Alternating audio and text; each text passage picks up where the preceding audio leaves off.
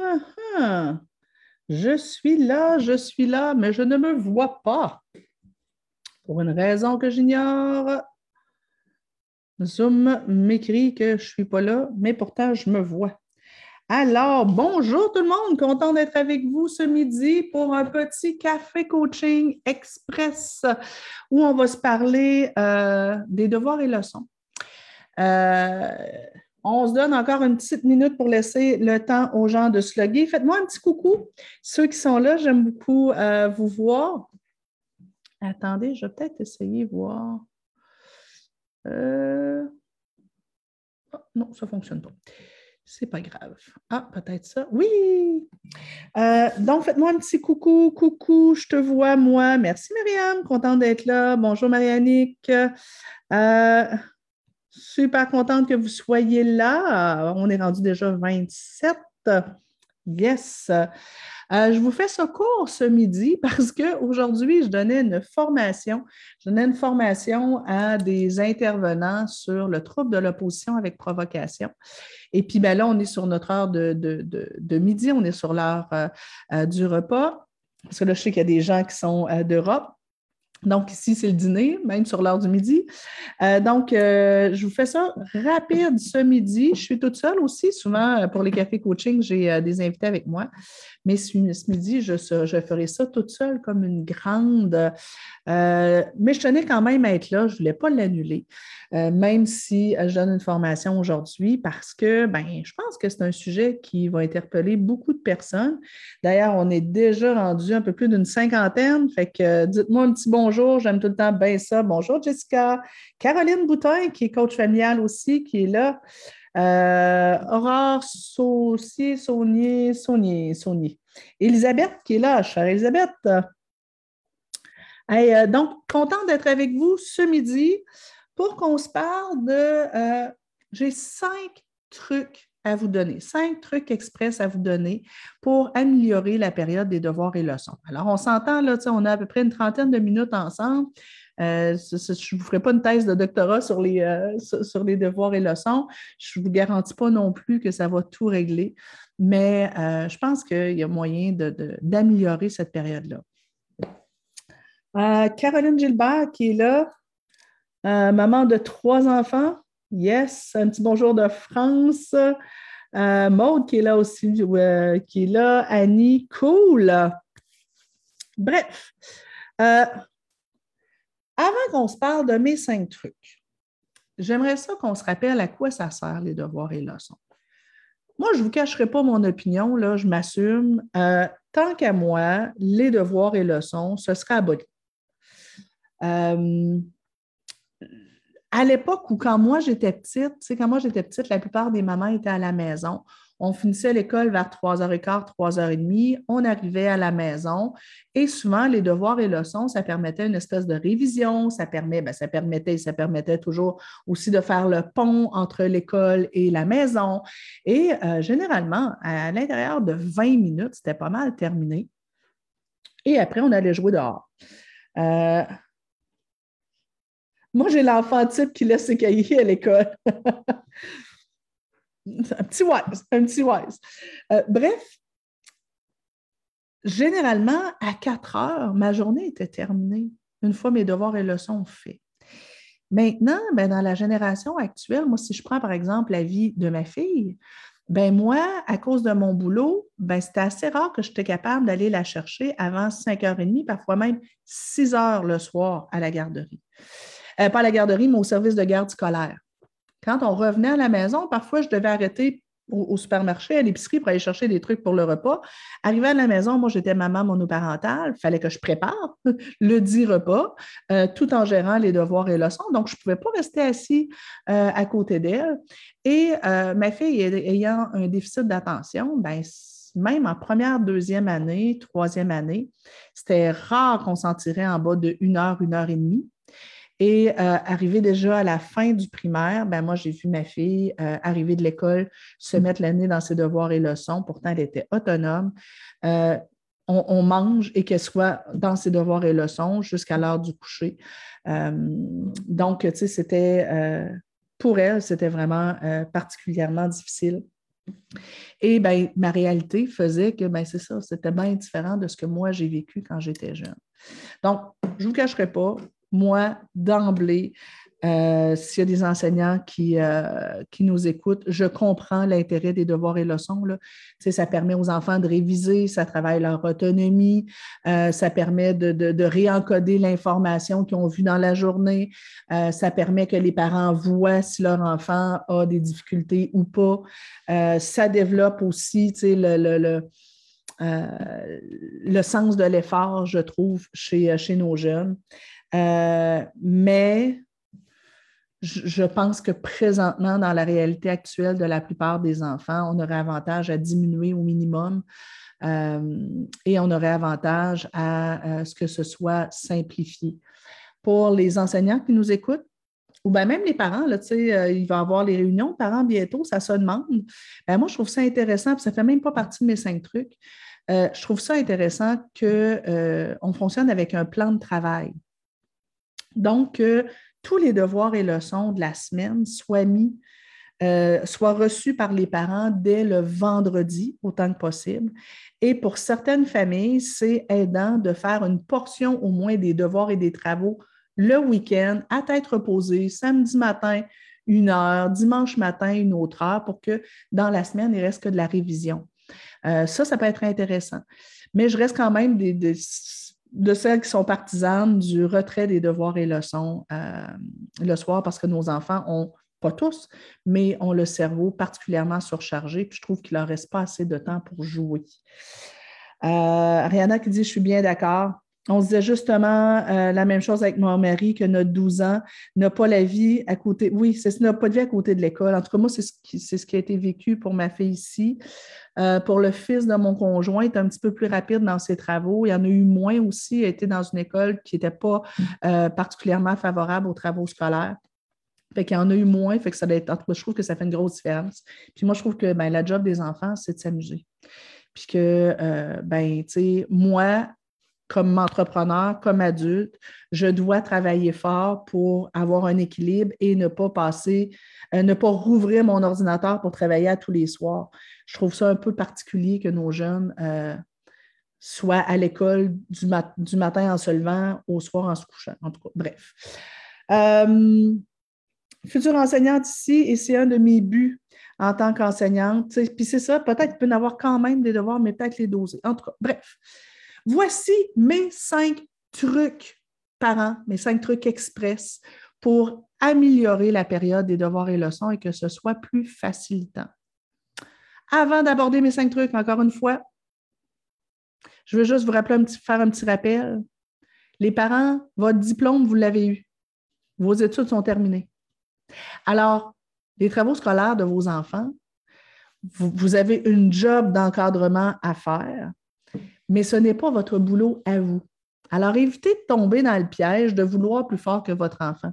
Je repense à euh, euh Claire qui dit je, dois quitter, j'espère va avoir un, replay. Oui, les, les, cafés coaching, ils restent toujours sur, euh, sur ma page. Euh, les parents, évitez, un, de faire les devoirs à la place de vos enfants évitez d'être trop omniprésent, respectez l'autonomie de votre enfant. À l'école, votre enfant n'a pas toujours un enseignant assis à côté de lui. Alors, une fois qu'il a compris ce qu'il avait à faire, levez-vous, allez éplucher des carottes, faites d'autres choses, mais ce n'est pas vrai que votre enfant a besoin que vous soyez assis à côté de lui à tenir, à, suivre les mots avec votre doigt. Euh, au début de la première année, ceux qui ont des enfants en première année, oui, début de la première année, oui, mais dès la fin de la première année, les enfants seront capables d'avoir un minimum d'autonomie. Et laissez-leur leur autonomie, sinon ils risquent d'étouffer et ils développent une espèce de contrat relationnel, une habitude chez eux de ben, je fais mes devoirs si mon parent est, très présent. On ne fait pas les devoirs à la place de l'enfant. Je me souviens d'un parent qui me disait Écoute, Nancy, en coaching familial ce soir, il faut que notre rencontre soit courte parce que Mathieu et moi, on a un exposé oral à préparer. En tout cas, j'espère que vous deux aurez une super bonne note à votre exposé oral. Et là, le, parent se défend. Non, non, mais c'est parce qu'il y a un projet qu'il doit faire. Euh, puis euh, on a décidé qu'il allait faire une espèce de lunette euh, qui permet de regarder je ne sais pas trop quoi. Et on doit, j'ai trouvé les matériaux, j'ai amené les matériaux et on doit découper ça ce soir. Non, je ne sais pas s'il y a eu une super bonne note, mais à ce moment-là, ce n'est plus, plus notre jeune. C'est le fun qu'on soit là pour soutenir. Ça, c'est notre job. Qu'on soit là pour euh, euh, allumer notre jeune sur ben, c'est ta responsabilité. Encadrer. On va se parler en dernier de qu'est-ce qu'on fait quand ça ne va pas, mais euh, c'est la responsabilité des enfants. Premier truc pour une période des devoirs et leçons plus agréable Parents, développez chez vos enfants le sens de l'effort. Vos enfants doivent comprendre très tôt, je vous dirais même dès l'âge de deux ans, trois ans, que dans la vie, ce n'est pas vrai que tout est toujours le fun.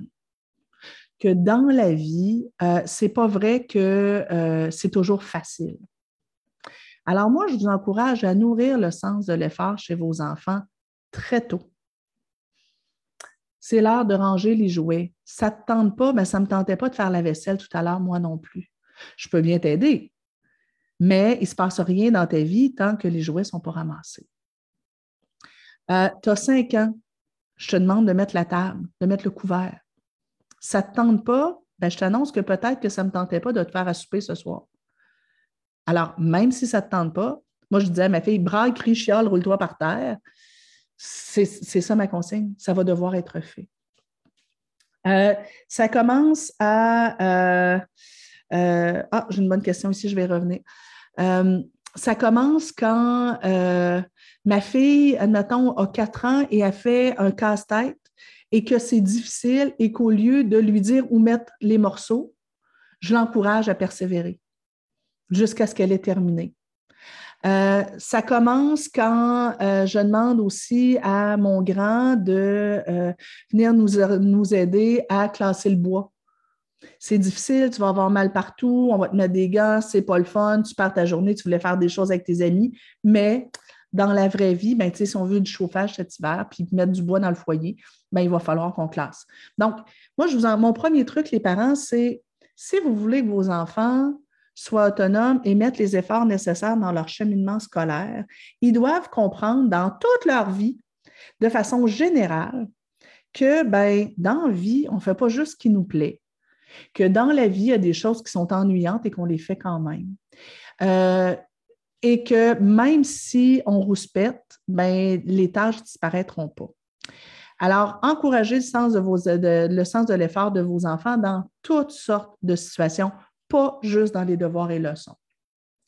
La question de Christelle que je trouvais intéressante, c'est l'implication des parents doit aller aussi avec l'âge des enfants. Non, oui, mais surtout avec leur autonomie. Euh, si je pense, par exemple, à euh, un enfant qui aurait un TDAH assez sévère, il va peut-être avoir besoin de soutien et d'encadrement plus longtemps, peut-être même au secondaire. Alors que d'autres enfants, ce n'est pas juste une question de TDAH, ma fille avait ça un TDAH, mais elle était très autonome. Euh, il y a des enfants qui vont avoir besoin d'encadrement et de soutien et de se faire pousser dans le derrière euh, plus longtemps. Euh, puis d'autres, ben, ils vont être autonomes plus tôt.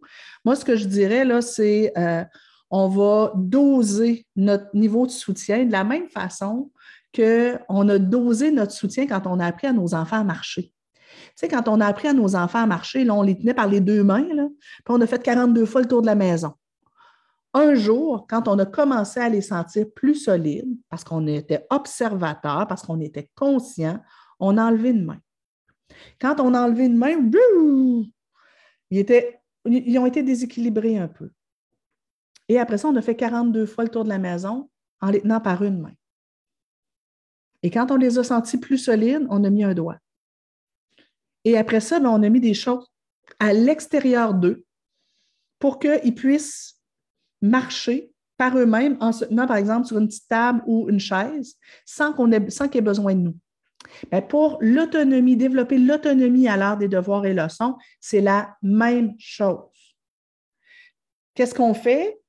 C'est au début, première année, je suis très, je fais beaucoup avec je suis là avec mon enfant, OK, c'est l'heure des devoirs et leçons, va chercher ton sac, viens t'installer ici, je l'aide à s'installer, je m'assois avec lui, on regarde ben, par quoi on commence? Est-ce qu'on commence par ça ou par ça? Je laisse quand même un minimum d'autonomie. Et euh, je m'assure qu'il a bien compris ce qu'il a à faire. Et quand il a bien compris, ben là, je vais peut-être me lever et dire Regarde, si tu as besoin de moi, je reviens. Donc, je vais faire beaucoup de, de, de va-et-vient. Je vais probablement lui demander de faire ses devoirs et leçons dans un endroit où je le vois, soit à la table de la cuisine ou si c'est dans sa chambre, je vais peut-être rester présente euh, si c'est possible, quitte à faire de la lecture pendant qu'il fait certains exercices, et je vais soutenir beaucoup. Au fur et à mesure que je l'observe, je le regarde, au fur et à mesure que je sens qu'il est capable de travailler un petit peu plus tout seul, ben, je vais peut-être lui dire, OK, bien là, pendant les dix prochaines, minutes, là, tu vas faire euh, le numéro là, ce numéro là, ce numéro là. Je vais revenir dans dix minutes voir comment ça se passe. Et là, je m'éloigne et je reviens. Et je m'éloigne et je, me, et, je reviens. Euh, généralement, ce n'est pas toujours vrai, là, mais généralement, autour de la troisième année, les enfants sont, pour la plupart des enfants, sont pas mal totalement autonomes dans leurs devoirs et leçons. Généralement, au niveau de, des devoirs et leçons, troisième année, ils sont capables de moi, je cale la chute. OK, c'est là, mon grand, tu fermes tout ça, tu t'en viens.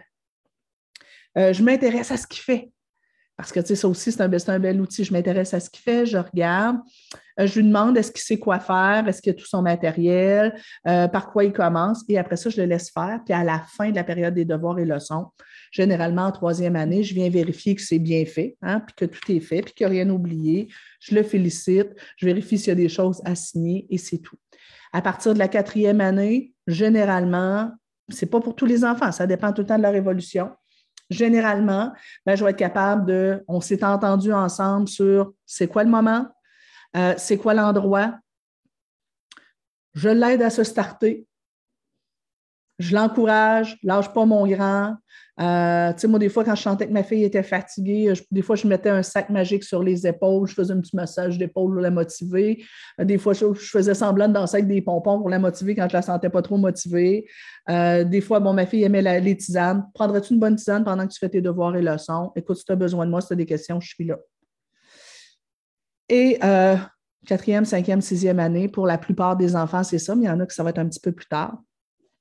Et à partir du secondaire, bien, le secondaire 1, les jeunes vont avoir besoin qu'on recommence à les soutenir un petit peu plus, parce qu'il euh, y a un gros écart dans l'encadrement. Tu sais, planifier mon horaire de j'ai eu mon cours d'anglais le lundi, mais mon travail est à remettre jeudi. C'est difficile parfois pour eux.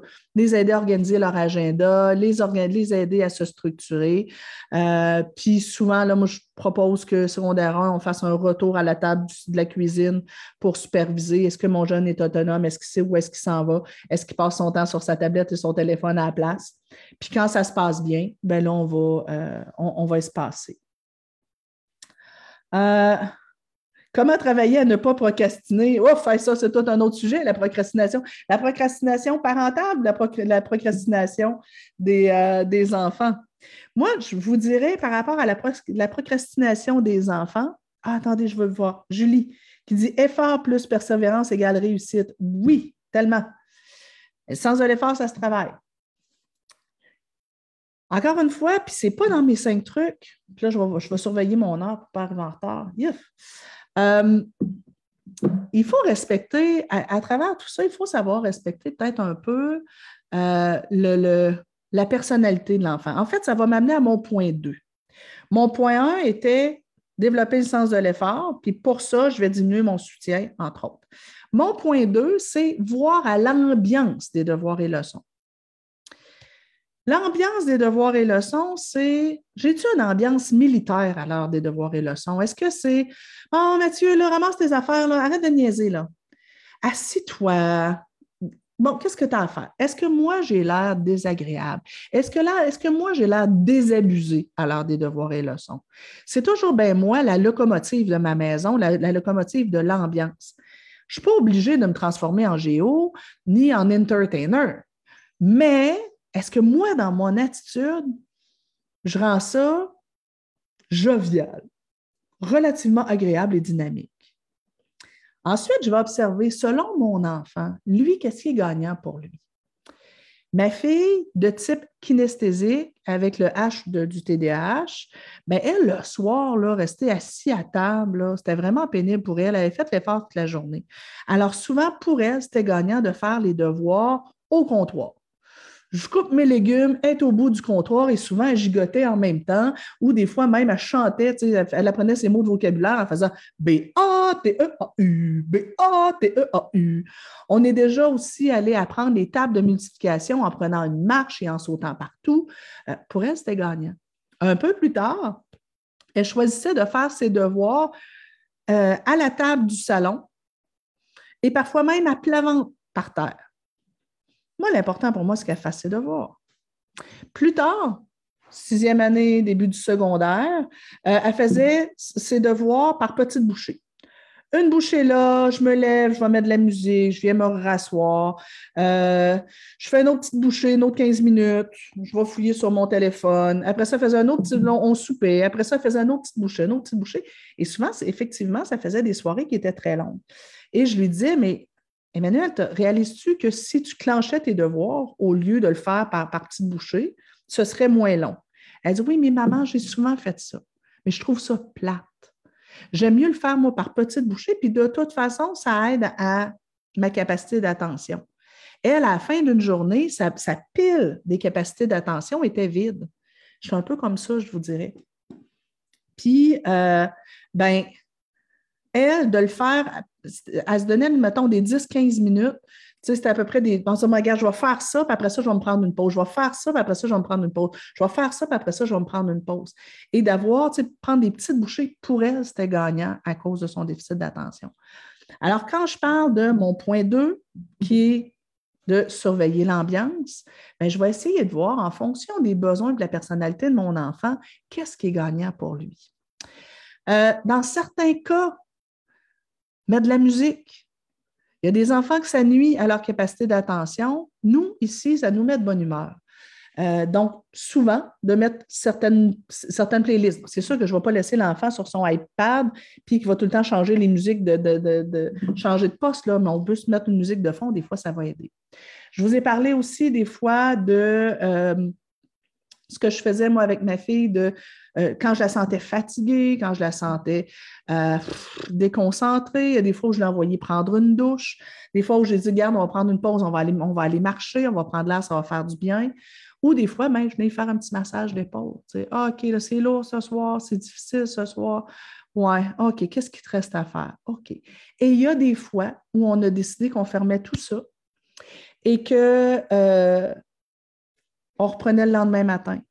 Ou il y a des fois où je voyais que ma fille avait vraiment fait son effort de guerre, mais que ce soir-là, elle n'était pas capable. Et ça m'est arrivé de fermer tout ça et d'écrire un mot à l'enseignant.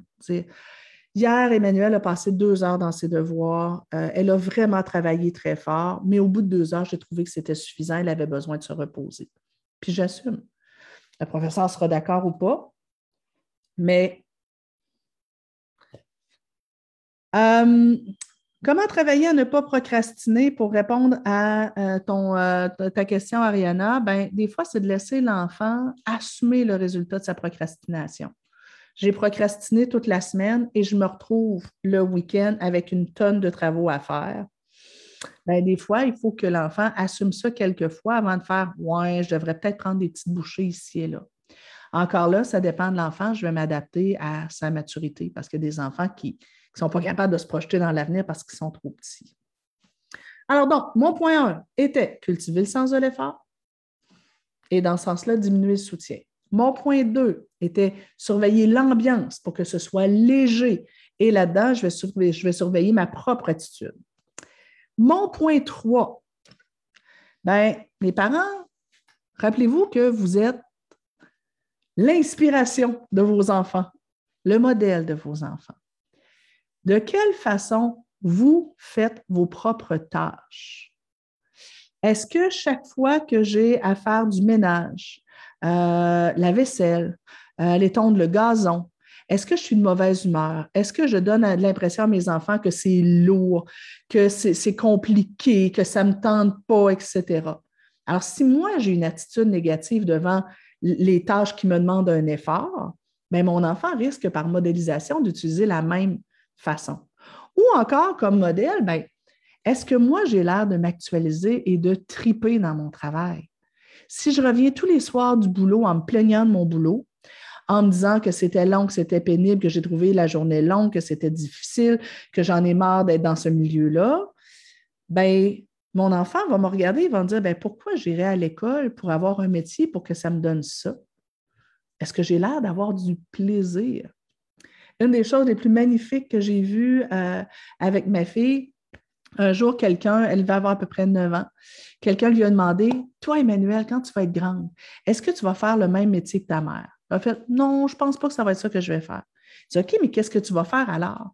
Et elle, elle a répondu Je ne sais pas ce que je vais faire, mais j'espère que je vais faire un travail que je vais aimer autant que ma mère aime le sien.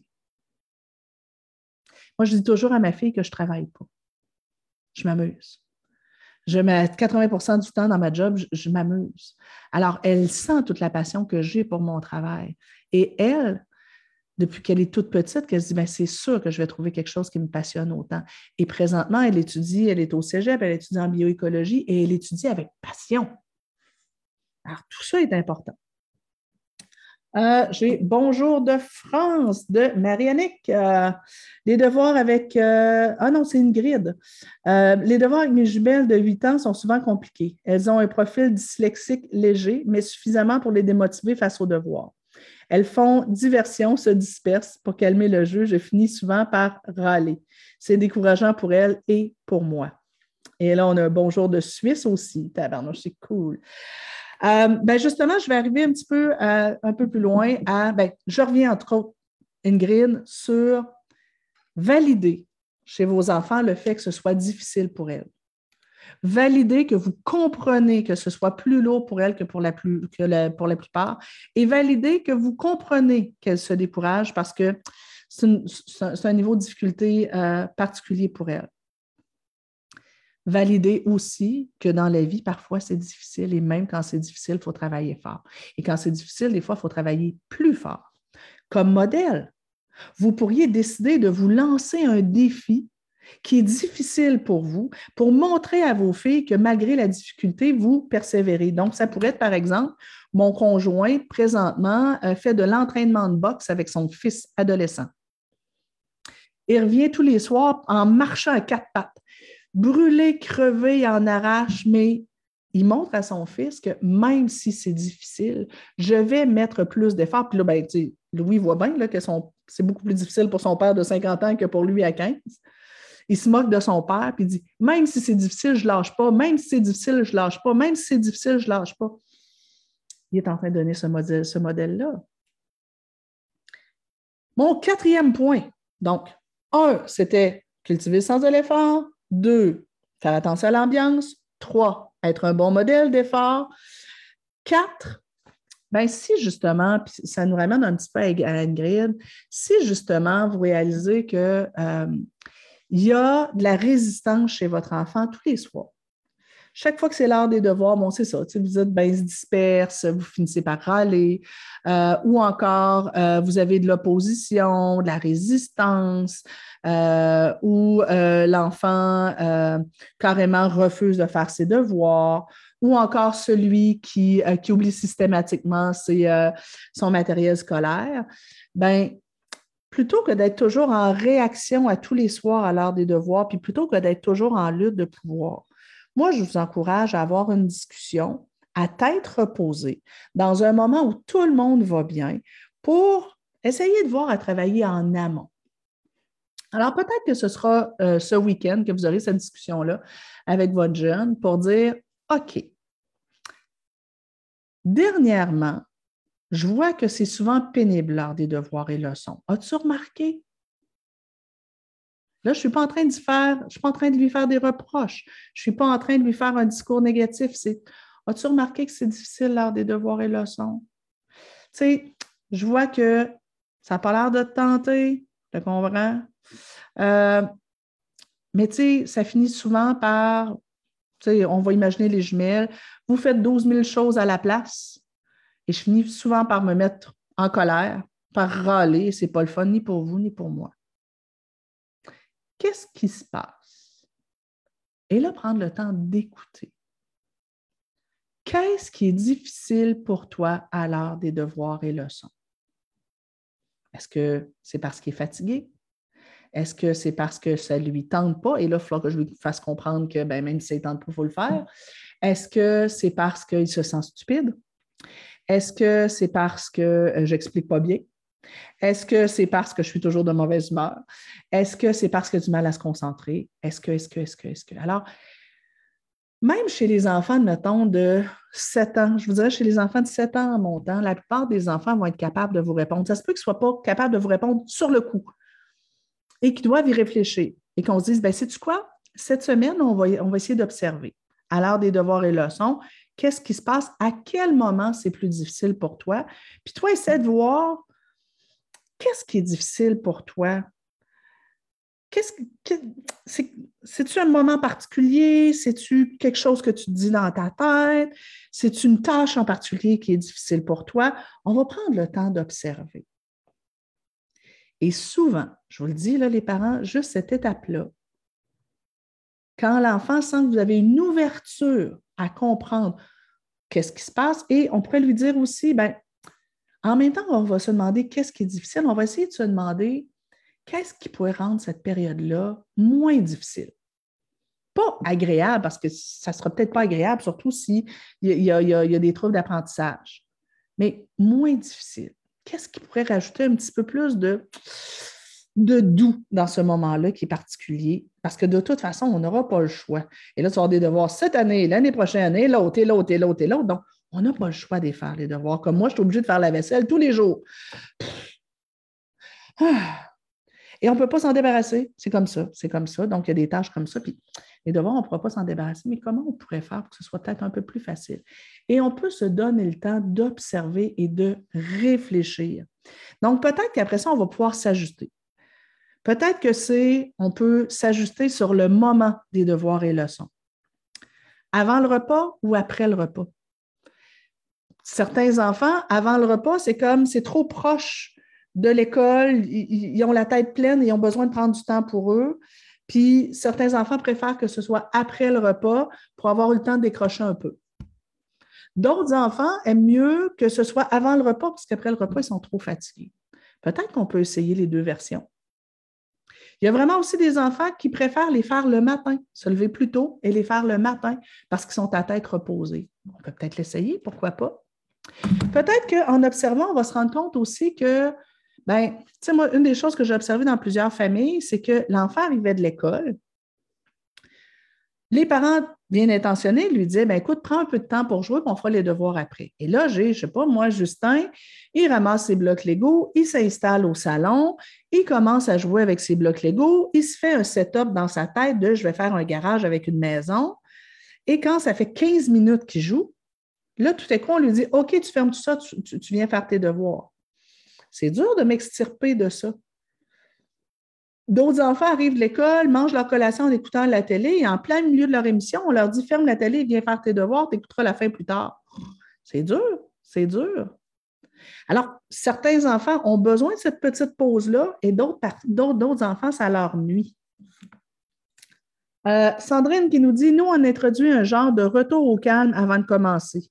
Il veut être en pyjama. Pourquoi pas? Alors, on sort jouer euh, avec ses amis, on soupe, douche et devoir. Bien, voyez-vous, et il y a certains enfants pour qui cette stratégie-là ne serait pas du tout, du tout gagnante parce qu'en les faisant en fin de soirée, euh, ils seraient trop fatigués, alors que pour d'autres, ça se peut. Alors, les enfants ne sont pas tous pareils. Euh, peut-être donc on peut ajuster le moment. Peut-être qu'on peut ajuster la durée. Vous vous rappelez, on s'est parlé de ma fille qui préférait faire ça en petites bouchées. Ben oui, il y a des enfants qui ont besoin de morceler le travail. Alors que pour d'autres, euh, le faire d'un bout à l'autre, ça peut être plus facilitant. Euh, ah oui, par quoi on commence? Beaucoup de parents ont tendance à dire OK, on va commencer par ce qui est plus difficile, mais on va finir par ce qui est plus facile. Il y a des enfants pour qui c'est motivant, d'autres non. Tu sais, il y a des enfants pour qui euh, commencer par le plus facile, c'est comme on, fait, on, se rembarque progressivement. Un peu comme quand on fait du vélo. Si je fais du vélo euh, et que je descends une petite pente au début, ben après ça, quand la pente remonte, je vais déjà avoir mon air d'aller. Alors, ça va être plus facilitant. Alors que si je commence à faire du vélo dans une butte qui est haute comme ça, ça va être plus pénible. Alors, pour beaucoup d'enfants, commencer par quelque chose de très simple, par quelque chose qu'ils aiment bien, c'est comme une bonne façon de se mettre en roulement. Alors donc, mon quatrième point était, on va avoir une discussion, puis on va regarder quels sont les ingrédients qu'on pourrait tenter de changer, ajouter, enlever pour que ce soit un petit peu plus agréable et plus adapté à la personnalité de nos jeunes. Euh, Brigitte dit Ma grande semble jalouse des jumeaux qui, eux, euh, sont plus jeunes et n'ont pas de devoir à faire. Ben, elle a bien raison d'être jalouse, je serais jalouse moi aussi. Euh, peut-être qu'on peut valider ça, de lui dire Ouais, je te comprends, ma grande Caroline, tes, frères, eux autres, ils peuvent continuer à jouer. Mais j'ai vu aussi des familles qui ont choisi que pendant la période des devoirs et leçons, les autres enfants de la maison plus jeunes, il n'y avait pas de télé, pas de jeux vidéo et c'était simplement des jeux calmes, même des jeux, euh, des, des, exercices à faire aussi dans des, euh, dans des cahiers euh, pour qu'effectivement, il y ait un, moins gros décalage puis que l'enfant qui fait ses devoirs soit moins dérangé. Ça fait partie de la vie en société. Ça peut être ça. Et finalement, mon cinquième truc.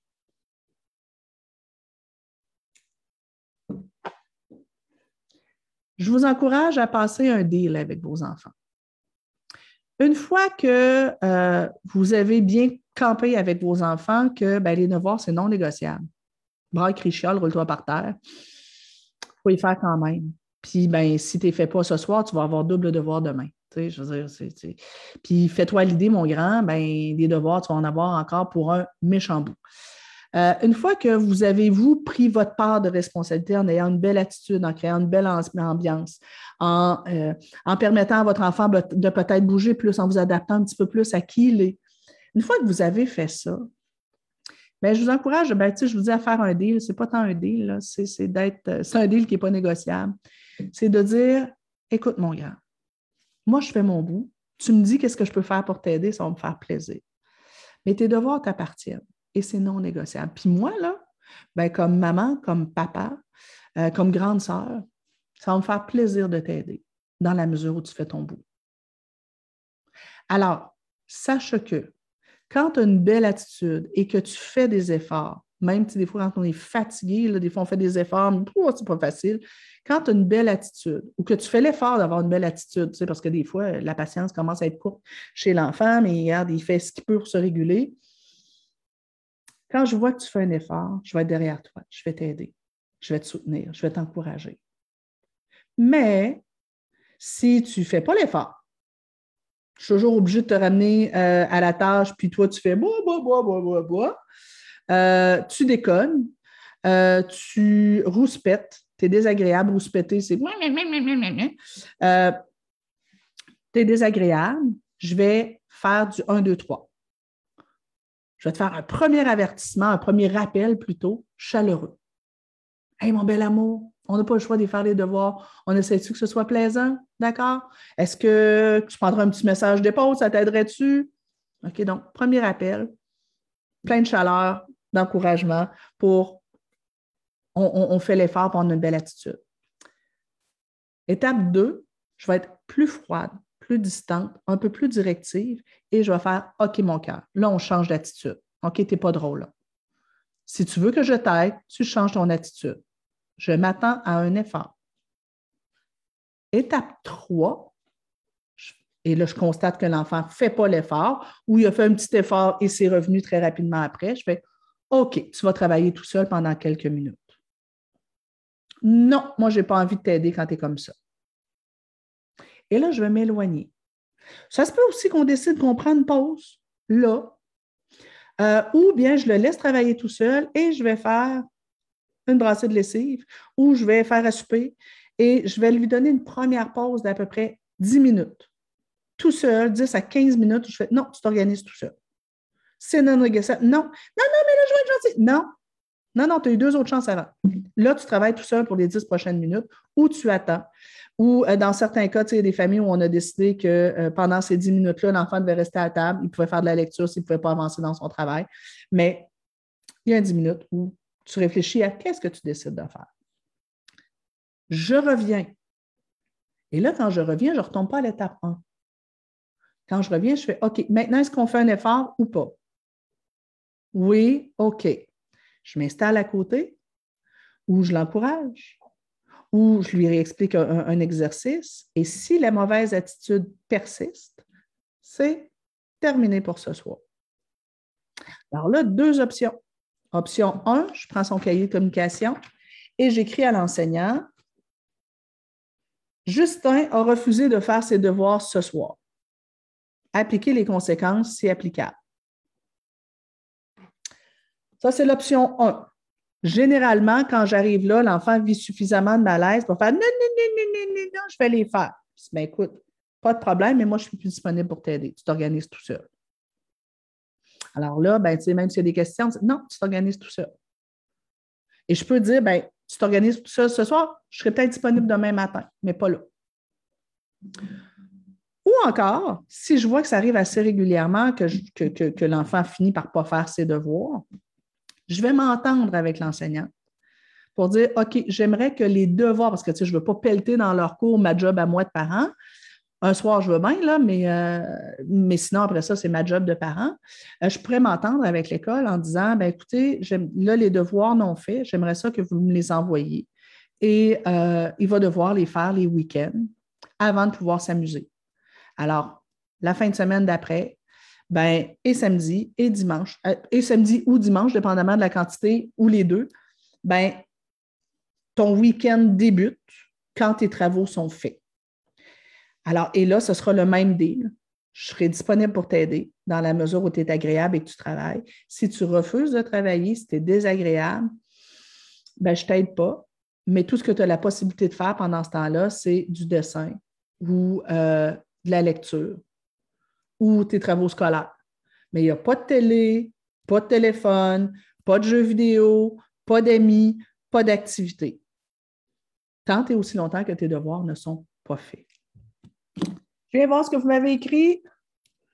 Donner une carotte au bout comme le temps de tablette, euh, pour nous, fonctionne. C'est drôle comme elles ont hâte de finir leurs devoirs et leçons. C'est une excellente stratégie aussi, euh, Karine, parce que là, j'en ai donné juste cinq, mais dans les autres stratégies qu'on aurait pu donner, c'est de placer les devoirs et leçons juste avant un moment agréable. La tablette, ça peut faire la job, mais sinon aussi, moi, je préfère de loin quand c'est euh, on fait les devoirs et juste après, on a un moment ensemble, quand c'est relationnel. Justement, vent paisible, j'aime bien. Justement, elle est à côté de moi et je fais le repas. Oups! Elle ne supporte pas d'être seule dans sa chambre alors que son père veut absolument qu'elle travaille à son bureau. Ben, ça n'a pas beaucoup d'intérêt à, ce qu'elle travaille. Euh, si elle est capable de travailler près de vous, laissez-la près de vous. Les enfants se sont passés de nous toute la journée. Why not? Donc, merci du rappel, Nathalie. Super. Donc, on avait instauré le sens de l'effort, créé une ambiance agréable, être un modèle. Euh, mon quatre, c'est chercher le pourquoi, prendre la hauteur et essayer de comprendre, avoir une discussion pour comprendre qu'est-ce qui est difficile pour toi et le fameux DA.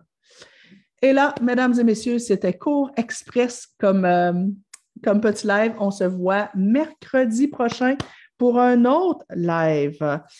Euh, Geneviève qui nous dit J'ai un ado TDAH en secondaire 2 qui déteste l'école et les devoirs. À tous les soirs, il me dit qu'il n'a pas de devoirs à faire euh, ou il oublie ses livres. C'est toujours très difficile. Ben, je, vous encourage vraiment à avoir une belle discussion avec lui sur le fait qu'il ne pourra pas lâcher l'école et que les devoirs sont, sont non négociables et qu'il se met dans le trouble en ne les faisant pas et voir avec lui comment ça pourrait être moins pénible puisqu'il déteste l'école. Merci, gang, d'avoir été là. On se voit la semaine prochaine pour un autre live. Je vous rappelle aussi que vous avez toujours la possibilité d'aller voir sur ma chaîne YouTube Nancy Doyon, SOS euh, Nancy sur YouTube. Il y a à peu près 80 vidéos euh, au niveau de l'encadrement.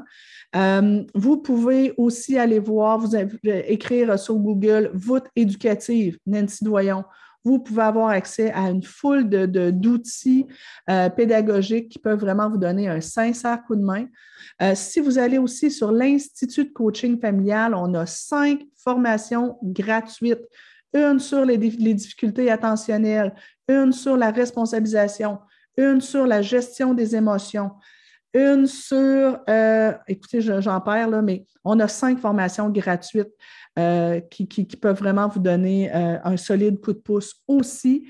Et sur l'Institut de coaching familial aussi, vous avez un paquet de formations à toutes sortes de prix là, qui peuvent vous donner des bons outils pratico-pratiques, dont une des formations qu'on a qui est motivation et réussite éducative chez les pré-ados ados.